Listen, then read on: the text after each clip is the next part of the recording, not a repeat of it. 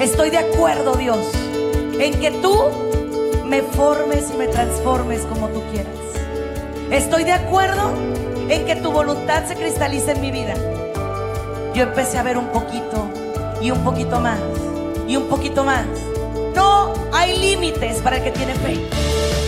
Bienvenidos a su programa, Ojos de Fe, conducido por la psicóloga Sandy Caldera. Estamos totalmente en vivo, transmitiendo desde Tijuana, Baja California, México. Hola, ¿qué tal familia? Buenos, buenas tardes, bendiciones para todos y cada uno de ustedes. Muchísimas gracias por acompañarme en este programa, tu programa Ojos de Fe. Sandy Caldera contigo, tu psicóloga, tu coach. Y el día de hoy voy a platicar de los diferentes tipos de depresión que existe y cómo abordarlos. Es algo, he hablado yo mucho sobre el estrés, la ansiedad, la depresión, pero hoy voy a tocarla desde un punto de vista muy distinto. Porque hoy voy a hablar desde la depresión infantil, desde la depresión en la cual una mamá embarazada pudiera estar deprimida y transmitir de cierta manera esta depresión al bebé. Hoy voy a platicar de la depresión en adolescentes, de la depresión que puede llevarte a un suicidio, incluso de trastornos aledaños a la depresión como el trastorno bipolar, la distimia, la ciclotimia, eh, o incluso el trastorno depresivo mayor. Vamos a hablarlo porque desafortunadamente cada día me toca platicar con más personas que pierden la batalla contra la depresión. Yo en la mañana hacía un análisis eh, muy fuerte, creo. Un análisis minucioso. Y venía a mi cabeza, venía a mi mente, que triste y realmente la depresión es algo pandémico, diría yo endémico. ¿Sí? Pero el problema es que como que nos hemos acostumbrado a vivir con eso. Nos hemos acostumbrado a que, ok, la depresión, al final de cuentas, es algo normal, por decirlo así. Es normal sentirte terrible, es normal sentirte mal, es normal sentirte, eh, por decirlo así, fuera de foco. Pero no, ¿eh? No debes normalizar una depresión. Es terrible pensar que tienes que aguantarte, que tienes que sentirte mal, que tienes que súper deprimirte para entonces sí tocar la puerta y buscar ayuda, ¿no? Y yo quisiera que en este momento empezáramos desde abajo. ¿Puede realmente una madre de familia embarazada con depresión transmitir ese mensaje a su bebé? Estoy triste, estoy deprimida, estoy ansiosa, estoy mal puede realmente ser transmitido así? La respuesta es sí. La respuesta es sí. Y, y si digo, lo estoy comentando y siento algo fuerte porque obviamente estás hablando de palabras que marcan una situación. Sí te pueden transmitir y sí se puede transmitir una depresión de madre a hijo. Y esta es una realidad que mucha gente de pronto viene y quiere hacer cosas que son peligrosas como una regresión o como una hipnosis para llegar al, al tiempo intrauterino. Yo no las practico porque yo no creo que eso sea necesario y que eso esté bien para nuestra fe. Yo en lo personal no lo hago. A mí no, no me, no me engancha mucho, no me gusta mucho. Pero hay gente que dice, quiero sanar esa etapa y espérame. Hay lugares donde solamente Dios llega, ¿no? Donde el ser humano es limitado. Totalmente limitado. O sea, no puedes tú decir que vas a, ahora sí, a tratar tu depresión si de alguna manera no conoces las raíces. Esa parte la entiendo. Pero, ¿y cómo conocer las raíces de una depresión? ¿Cómo saber si mi mamá estuvo deprimida durante el embarazo mío? ¿Cómo saberlo? ¿Cómo saber si mi madre experimentó depresión? O, fíjate bien, la segunda. ¿Qué pasa si el depresivo es papá? ¿Qué pasa si mamá trataba de mantener un equilibrio? Pero papá era el que me complicaba las cosas. El que no quería estar bien o ser feliz. ¿Qué hay con eso? ¿No? ¿Qué hay con eso?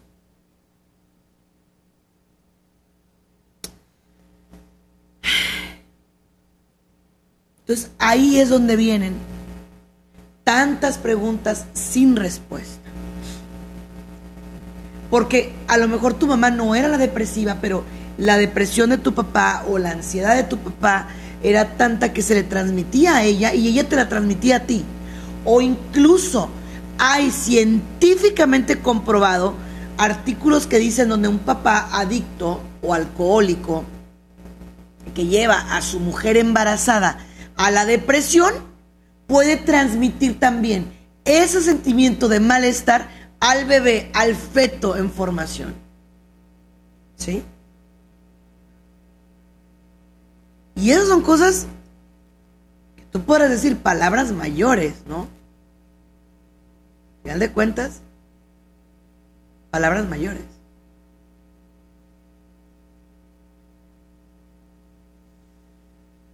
Pero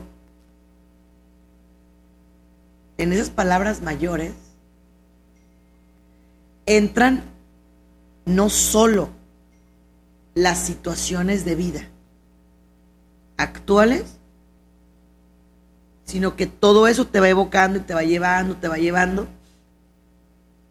a una depresión. Entonces, vamos a ir trabajando con esto, vamos a ir jugando con todo esto en cuestión Jugando me refiero a que vamos a ir trayendo poco a poquito las cosas a este programa. Quiero invitarte a que si conoces a alguien con depresión, en este momento le digas que sintonice EWTN Radio Católica Mundial. O igual estoy transmitiendo para mis redes sociales, te invito a que te suscribas a mi canal de YouTube bajo Sandy Caldera, Sandy Caldera, o te invito a que te suscribas a mi canal, perdóname, a mi página, que le des un like a mi página de Facebook, Instagram, TikTok, como Sandy Caldera. Porque es necesario, familia, ir dejando todos los mitos de la depresión atrás y empezar de verdad, ahora sí, a trabajarlos. ¿Ok? Voy a comenzar con la oración del día.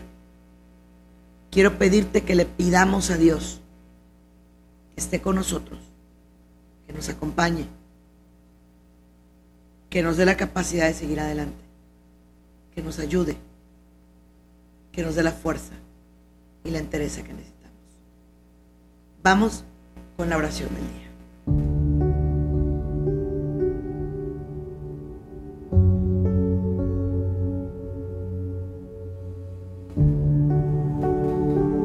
En el nombre del Padre, del Hijo y del Espíritu Santo. Amén. Señor, en este momento queremos consagrarte esas sensaciones, esos momentos de dolor, esas situaciones de tristeza. de una tristeza en extremo,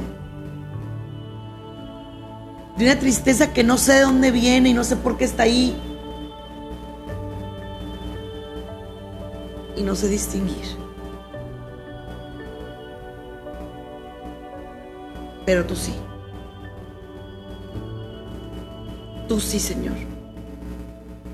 Porque tú conoces más allá de lo que la ciencia puede ver. porque tú sabes más allá de lo que nosotros sabemos. Por eso y más me pongo en tus manos. Ayúdame. Ayúdame con esa depresión que no sé por qué está llegando a mi vida. Con esa ansiedad que no sé por qué llegó a mi corazón. Dame la paz que necesito en tu nombre y por tu gracia. Amén.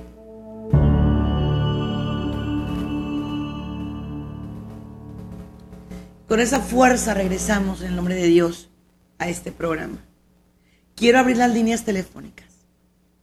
1-866-398-6377.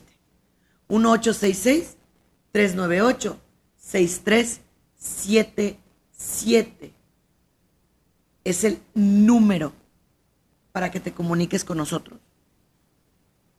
Para que abras tu corazón. Para que saques todo aquello que traes. O incluso para que preguntes por ese familiar que te llama la atención particularmente. Que tú dices, algo le pasa. No sé qué. No sé distinguir qué tiene no sé qué le está ocurriendo. Pero algo tiene. Entonces, eso es lo que vamos a platicar el día de hoy. Aquí en tu programa Ojos de Fe. ¿Desde qué edad un niño puede estar deprimido? Es que es terrible lo que les voy a decir, pero es que hay bebés deprimidos. Hay bebés que ya están deprimidos. Hay bebés que nacen y nosotros como psicólogos los vemos y decimos, caray, está deprimido ese bebé. No come, no quiere dejar de llorar o se la pasa dormido, no quiere interactuar con nadie, no quiere abrir interacción social con nadie cuando ya empiezan a, ya los bracitos y eso no quiere, no se ríe, no comparte. No lo hace.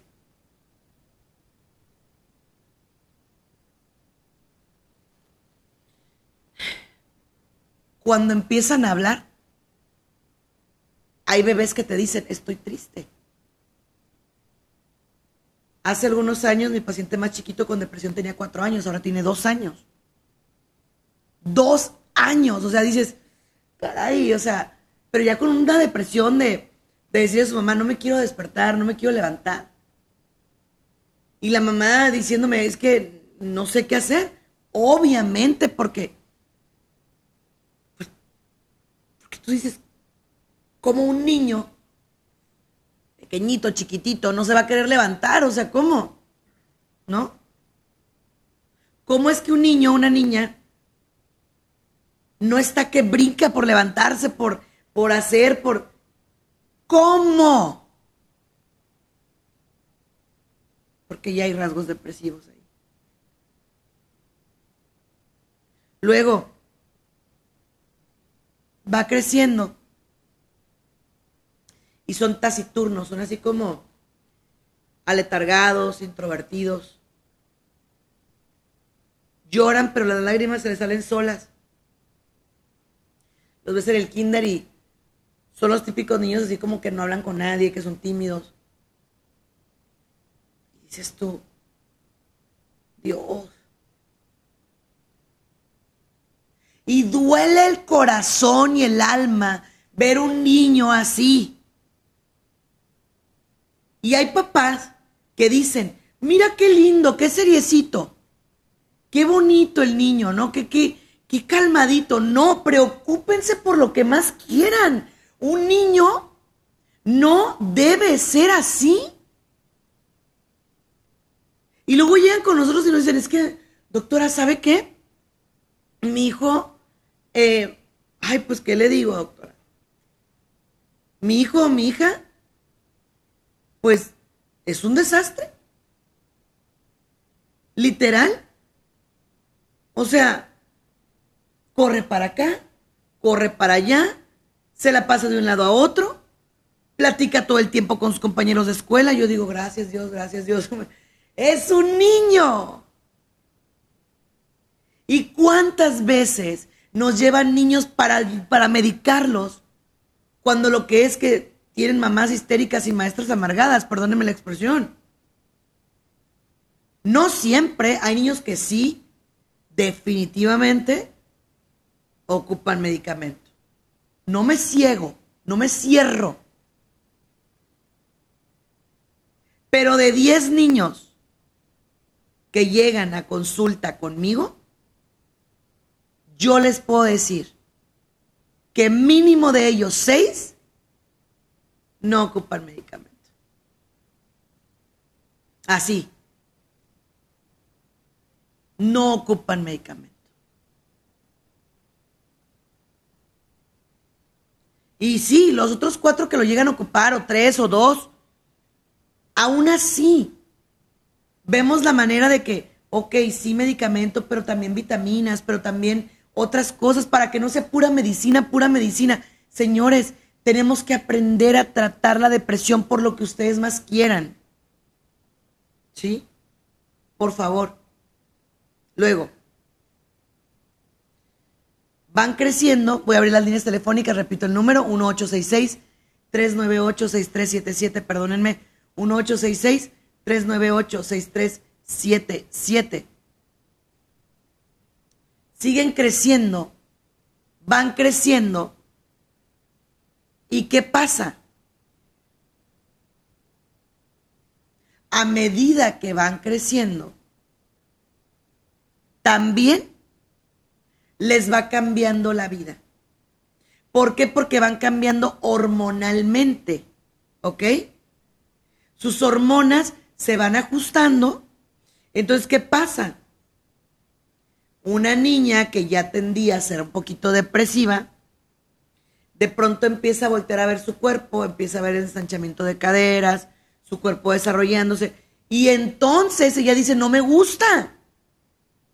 Soy una gorda. No me siento bien. Y súmale la presión social. Porque sí, tiene una etapa donde eh, los niños se vuelven así como diferentes. Todos los adolescentes van a experimentar cambios, no hay excepciones.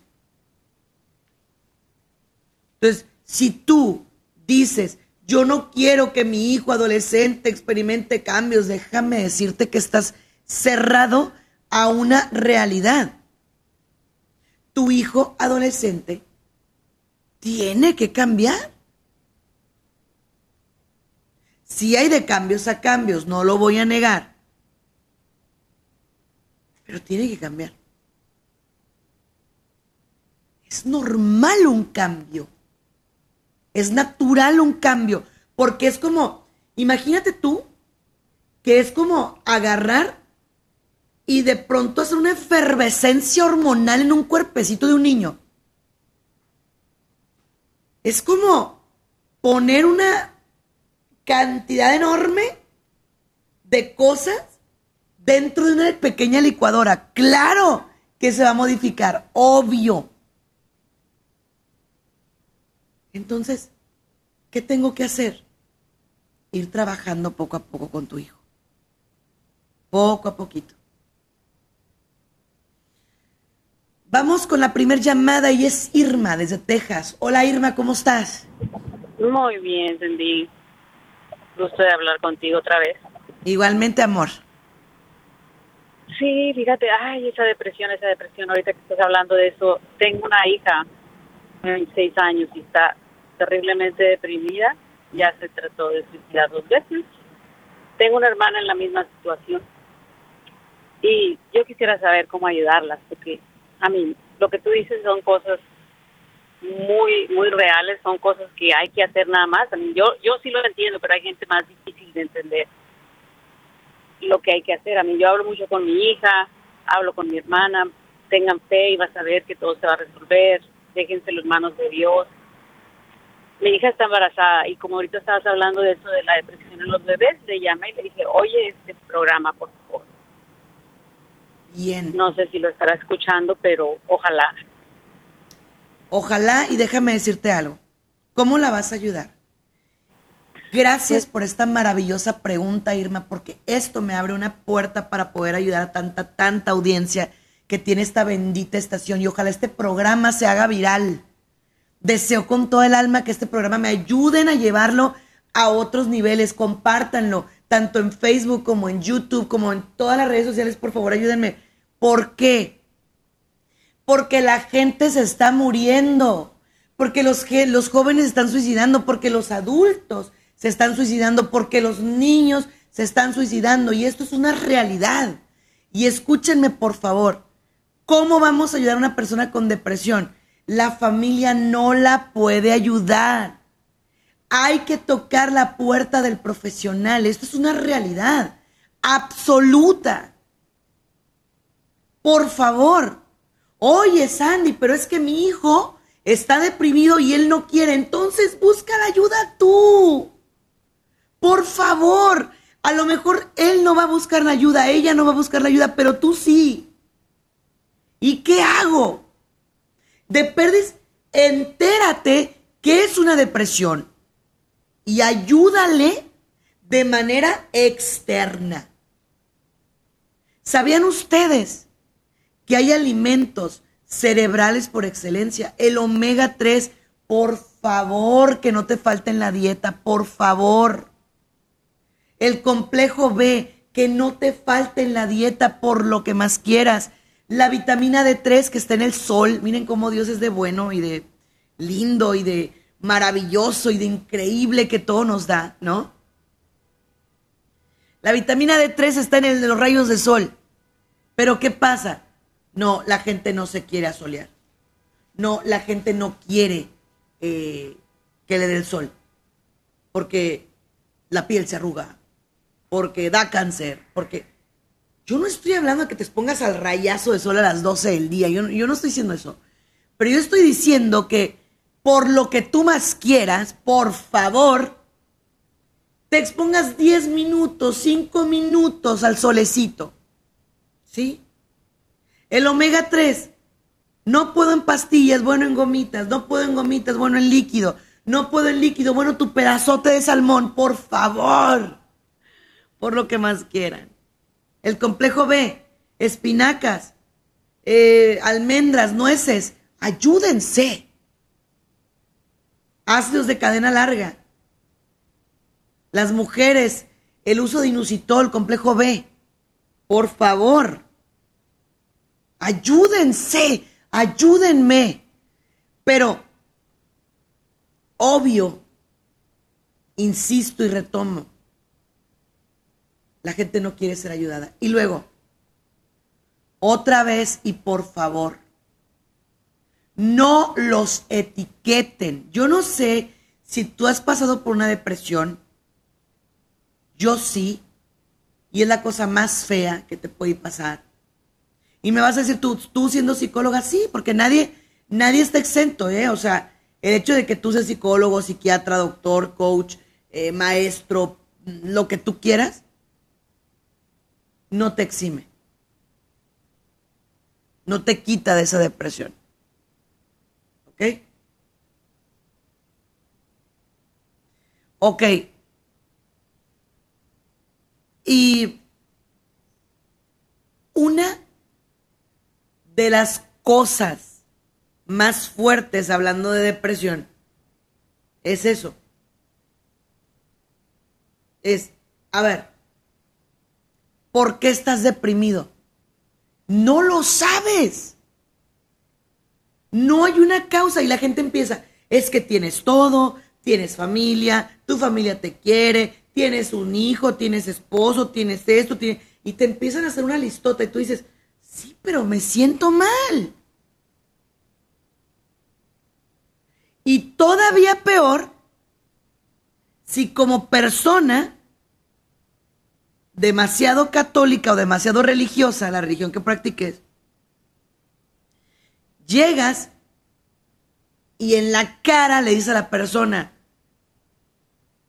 es que tu depresión es una ausencia de Dios. Aguas con lo que ustedes dicen, cuidado con lo que dicen, porque por si no lo saben, muchísima de la gente que se suicida, se suicida por comentarios como ese. Imagínate que esa persona no encuentra un sentido para su vida.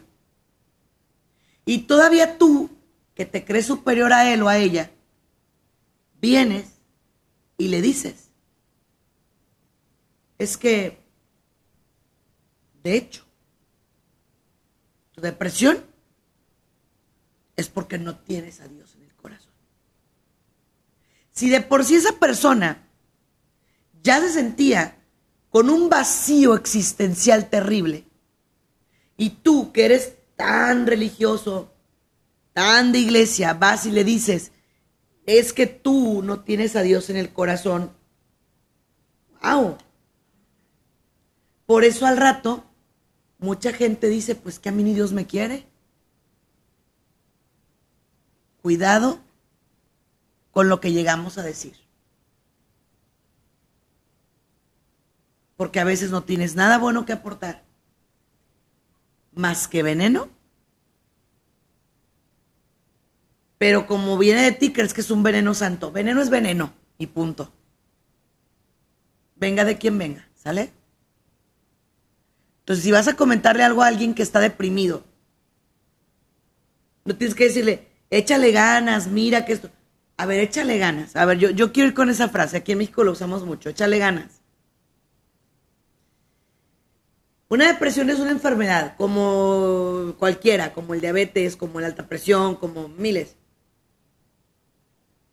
Tú llegas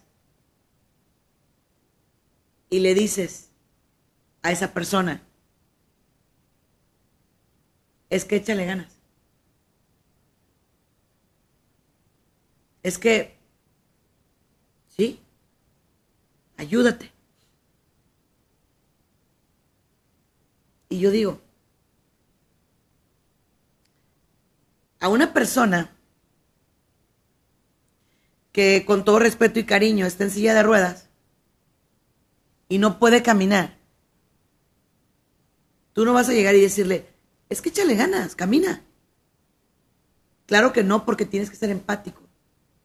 Tienes que aceptar que esa personita hermosa no puede caminar.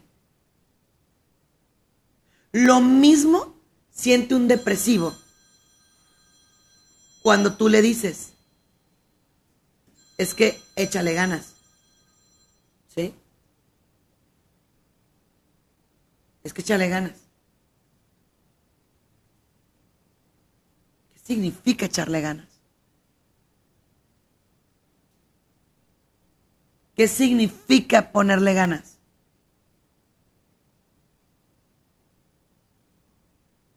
¿Qué quiere decir ponerle ganas? ¿Qué tal si el depresivo le pone ganas a pararse e intentar suicidarse?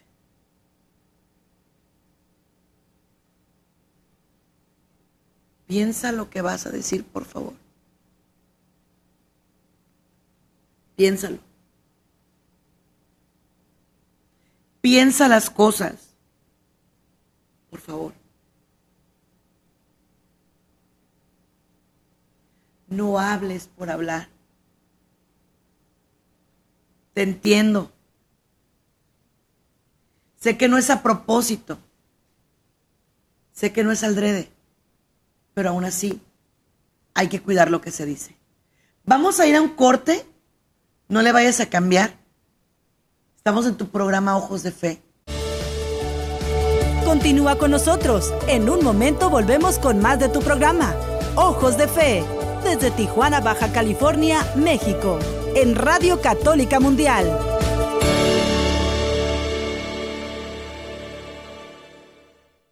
Esta es la promesa del día. La oración es la llave que abre las puertas del cielo. Tú tienes un Padre amoroso que espera las palabras que brotan de tu corazón.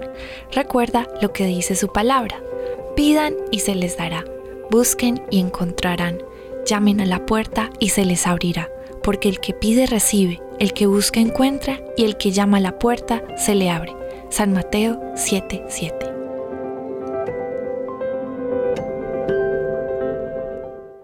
Hola, somos Jorge y Kim de C7. Y te invitamos a buscar la presencia de Dios en tu vida el día de hoy.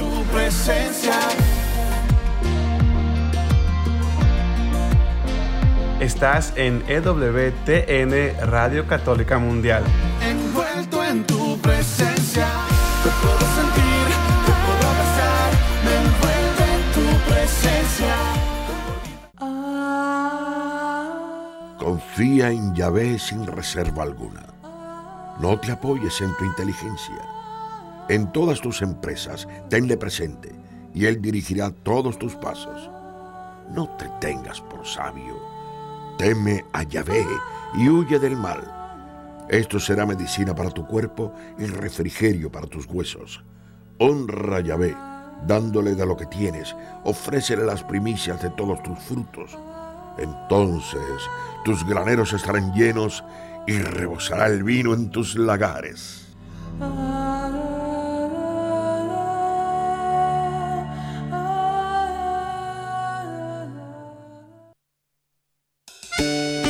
Hola, soy Pablo Martínez y estás en EWTN Radio Católica Mundial.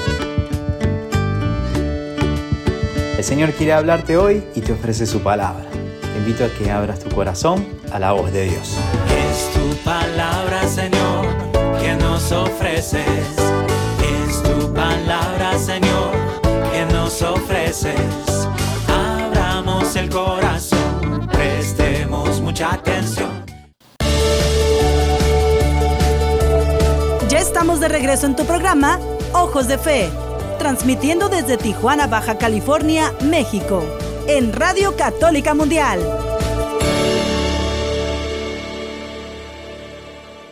Ya estamos de regreso en tu programa Ojos de Fe. Una disculpa, tuvimos un problemita técnico, pero aquí estamos ya de regreso con ustedes. Estamos hablando de los diferentes tipos de depresión y cómo abordarlos. Eh, y es un tema que de verdad no podemos dejar a medias, definitivamente no. Porque es un tema eh, que a mí no solo me apasiona, sino que me ocupa todos los días. Todos los días, todos los días, a todas horas, en todo momento del día estamos nosotros ocupados y preocupados por esta realidad que nos está de veras rebasando, ¿no? Entonces estaba yo platicándote de qué pasa cuando tú le dices a esa persona, es que ponle ganas, échale ganas, eh, haz lo que tengas que hacer, pero hazlo, ¿no? Y obvio, obviamente, todos nosotros queremos que un depresivo no se sienta así, o sea, obviamente la gente, los seres humanos, eh, si tenemos un amigo con depresión, una pareja con depresión, un hijo con depresión, queremos ayudarlo. Pero desafortunadamente el depresivo tiende a ser muy disruptivo, o sea, muy destructivo, muy autodestructivo.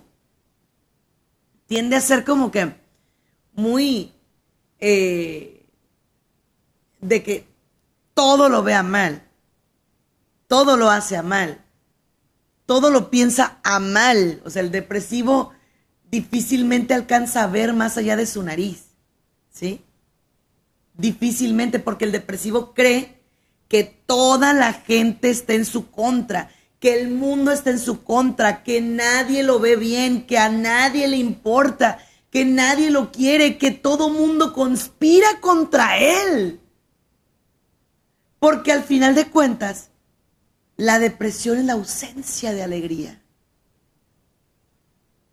Imagínate qué triste esa vida, ¿no? Qué pena esa vida. Entonces, no te burles de un depresivo. Se confunden con frecuencia con qué? Con personas perezosas, gente que no quiere eh, salir adelante, gente sucia, o sea que no se quiere bañar, no quiere, eh, no quiere nada, no, no, no, no tiene ganas de salir. Entonces, se confunde con perezosos, con sucios, con eh, desalineados. Se confunden con eso. Pero el depresivo tiene una característica. El depresivo tiene ese dejo, esa parte de no soy feliz, no pertenezco aquí, me quiero morir. Ahora hay diferentes tipos de depresión, porque está la depresión leve, moderada, profunda, trastorno bipolar, trastorno distímico de la personalidad, trastorno ciclotímico. O sea, cuando tú vas al doctor y te dice, señora, usted tiene una depresión, quiero que a partir de hoy, gracias a Dios y a EWTN Radio Católica Mundial, aprendas a preguntar y le digas, doctor, ¿qué tipo de depresión tengo yo? Así. Así pregúntale. Porque, señora, usted tiene una depresión, vamos a darle medicamento. ¿Por qué? ¿Qué tal si es leve? ¿Qué tal si con multivitaminas, con ejercicio, con agua, con chocolate oscuro, puede salir adelante? ¿Qué tal? ¿Sí? ¿Qué tal? Ahora, ¿qué tal si, por ejemplo, de pronto, con ciertas ayudas, el depresivo leve puede salir adelante, como por ejemplo un coaching, una terapia psicológica sin necesidad de medicamentos. ¿Ok? No hay necesidad de medicamentos en algunos casos. Ahora, la moderada. En la moderada ya empezamos nosotros a trabajar un poquito más fuerte, porque la moderada ya es que la persona de siete días ya pasa deprimido, no sé, de tres, o hasta cuatro, o así. Como que media y media, como que media semana y media semana y está así, ¿no? O son las personas que te dicen, para mí es normal que ciertos días del mes eh, me empiezo a sentir así como que medio raro, medio depresivo, medio mal. me empiezo a sentir así. ¿Ok? Luego, en el caso de los profundos, porque quedamos que leve, moderada, profunda. En el caso de los depresivos profundos, ellos sí ocupan ayuda medicamentosa junto con su terapia. Ojo, la depresión nunca se va a enfrentar con un solo frente y eso es algo muy importante. Primero, con Dios. Segundo, tu psicólogo, tercero tu psiquiatra, el médico primario, no te puede dar medicamento nomás así y no puedes decir, ah, bueno, es que, o sea, obvio, el doctor me conoce de toda la vida y me va a dar medicamento para la depresión. No funciona así, ¿eh? No funciona así. Entonces, el, el doctor tiene que caminar de la mano con el psicólogo, el psicólogo con el paciente, el paciente con su familia. Es como, digámoslo así, es una red que se va tejiendo, tejiendo, tejiendo, tejiendo, y que tarde o temprano, tarde o temprano va a tener un resultado. ¿Qué pasa con la distimia? La distimia ya es un trastorno mucho más, más complicado. Porque ahí ya hablamos de la personalidad, o sea, ya, ya de alguna manera ya la personalidad se deprimió, se entristeció, se apagó, se apachurró, como que la personalidad ya agarró un tinte depresivo. La ciclotimia, en la ciclotimia, cuidado, porque ya, por ejemplo, en ciertas épocas del año, esta gente te habla de que, ok, ¿sabes qué? En tiempo de frío, en tiempo de lluvia, yo me deprimo. O o por ejemplo, en tiempo de Navidad, ¿no? Los ciclotímicos tienden mucho a eso. En temporadas que les recuerdan cosas, en tiempo de Navidad yo me deprimo. O en tiempo de Pascua, no sé, o de, lo que sea. Que haya algo que les recuerda cierta eh, experiencia infantil o cierta situación de vida. Y eso los lleva a deprimirse. Es un ciclo, se repite y se repite y se repite y una y otra y otra. Entonces, es por ahí. ¿Vale? Ah, siguiente. La depresión también empieza eh, a tener complicaciones porque desafortunadamente la distimia, la ciclotimia, son como que fuiste dejando que las cosas pasaran y pasaran y pasaran. Y las fuiste dejando fuiste dejando, las fuiste dejando. O sea, como que no te importó, ¿no es cierto? No te importa. Y entonces al final de cuentas se va complicando. Cuando se complica, es cuando quieres ir corriendo a buscar ayuda. No, no es así. Desde que empiezas a notar que la depresión es más fuerte y más fuerte y más y más y más, desde ese momento tienes que buscar apoyo. Es importante hacerlo. Porque si no, pudieras incurrir en situaciones que te lleven al trastorno de trastornos, trastorno depresivo mayor. Que ese es el que le tenemos más miedo todos los psicólogos, los psiquiatras, donde la persona siente una depresión de muerte. Siente ganas de morirse. Siente que su vida no tiene sentido. Pero antes de llegar ahí, antes de entrar al trastorno depresivo mayor, hay otro que se llama trastorno mixto, que tiene depresión combinada con ansiedad. Entonces, imagínate tú que la persona se siente deprimida, pero además de todo, se siente ansiosa, se siente nerviosa. Y aparte del trastorno mixto de la personalidad, existe otro trastorno que es netamente trabajado con medicamentos y con terapia que se llama trastorno bipolar.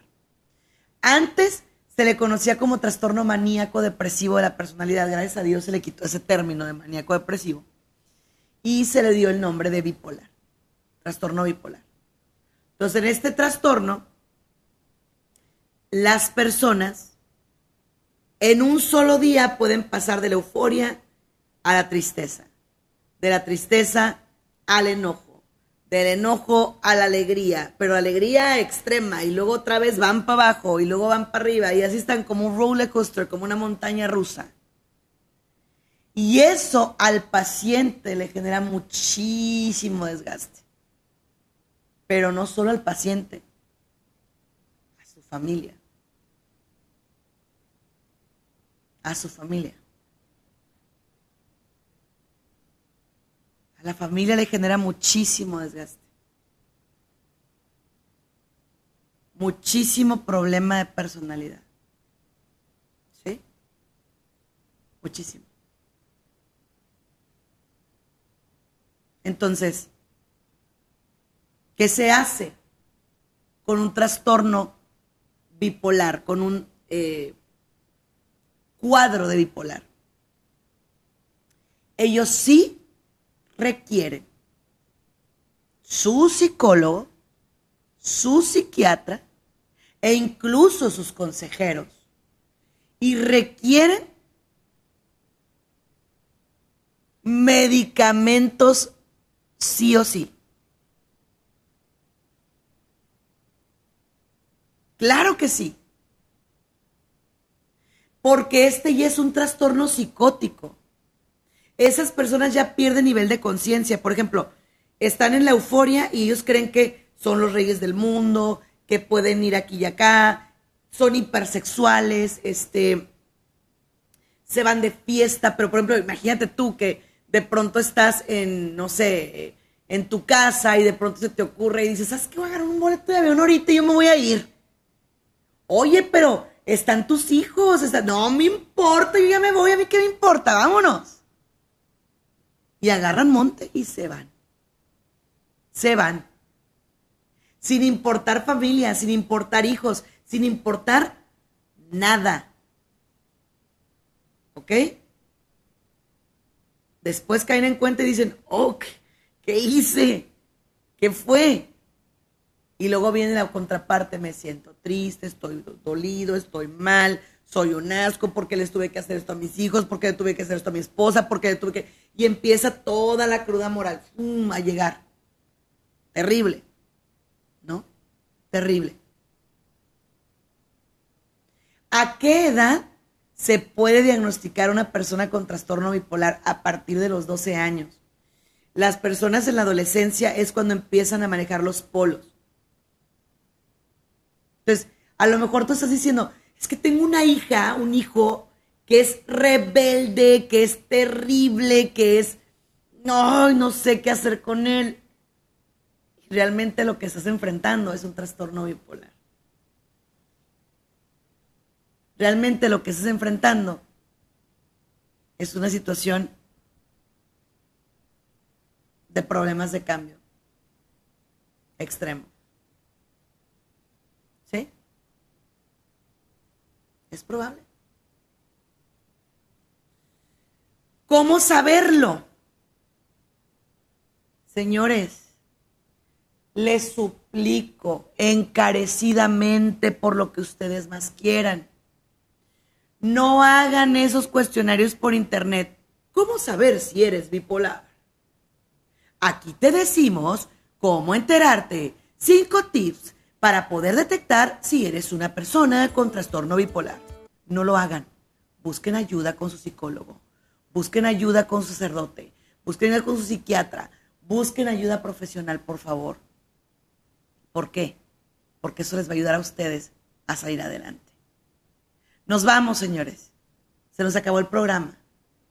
Yo nada más quiero pedirte que me hagas el honor, enorme honor, de seguirme en redes sociales. Soy Sandy Caldera.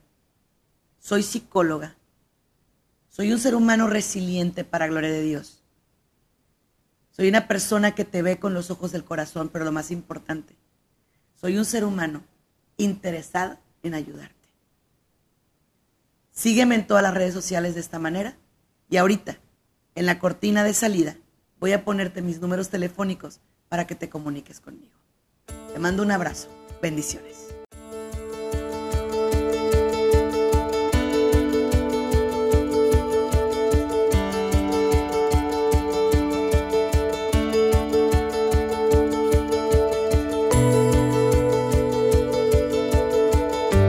Gracias por habernos acompañado en uno más de nuestros programas. Esperamos contar contigo para la próxima.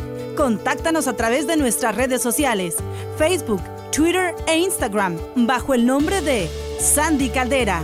O escríbenos a sandycaldera.hotmail.com.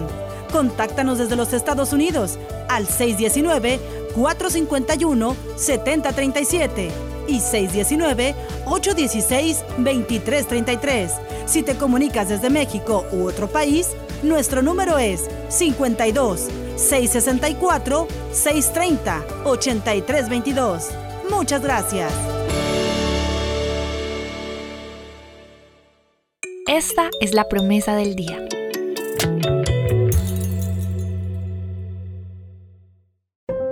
En ocasiones es normal que sientas el cansancio por algunas situaciones. Aprende a descansar en el Señor y entrégale tus angustias. Su palabra nos dice, pero los que confían en el Señor tendrán siempre nuevas fuerzas y podrán volar como las águilas, podrán correr sin cansarse y caminar sin fatigarse. Isaías 40:31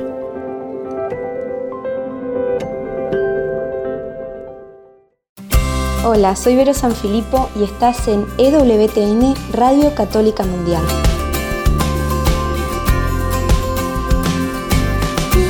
María, más que un ejemplo de fidelidad y de fe, es nuestra Madre que nos protege y de su mano nos guía a los pies de Jesús. De su mano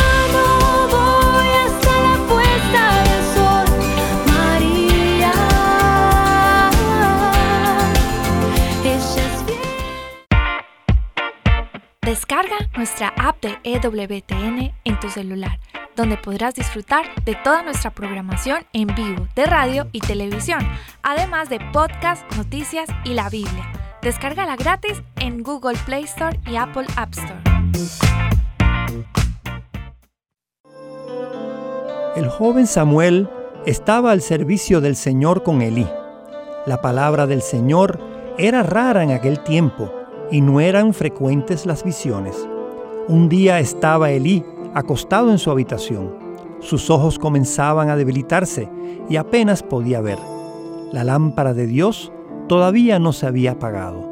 Samuel estaba durmiendo en el santuario del Señor, donde estaba el arca de Dios. El Señor llamó a Samuel. Samuel, Samuel. Él respondió, aquí estoy. Fue corriendo a donde estaba Elí y le dijo, aquí estoy, ¿por qué me has llamado? Elí respondió, no te he llamado, vuelve a acostarte. Y Samuel fue a acostarse. Pero el Señor lo llamó otra vez, Samuel. Samuel se levantó, fue a donde estaba Elí y le dijo, Aquí estoy, ¿por qué me has llamado? Respondió Elí, No te he llamado, hijo mío, acuéstate de nuevo. Samuel no conocía todavía al Señor, no se le había revelado aún la palabra del Señor.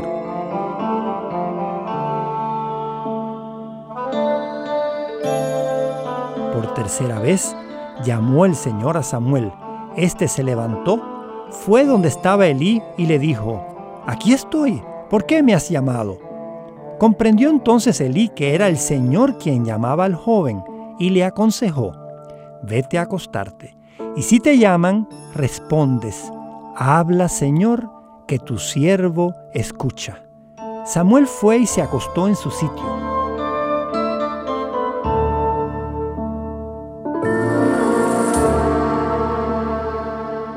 Vino el Señor, se acercó y lo llamó como las otras veces. Samuel, Samuel. Samuel respondió, habla, que tu siervo escucha. Samuel crecía y el Señor estaba con él. Ninguna de sus palabras dejó de cumplirse. Todo Israel, desde Dan hasta Berseba, supo que Samuel estaba acreditado como profeta del Señor.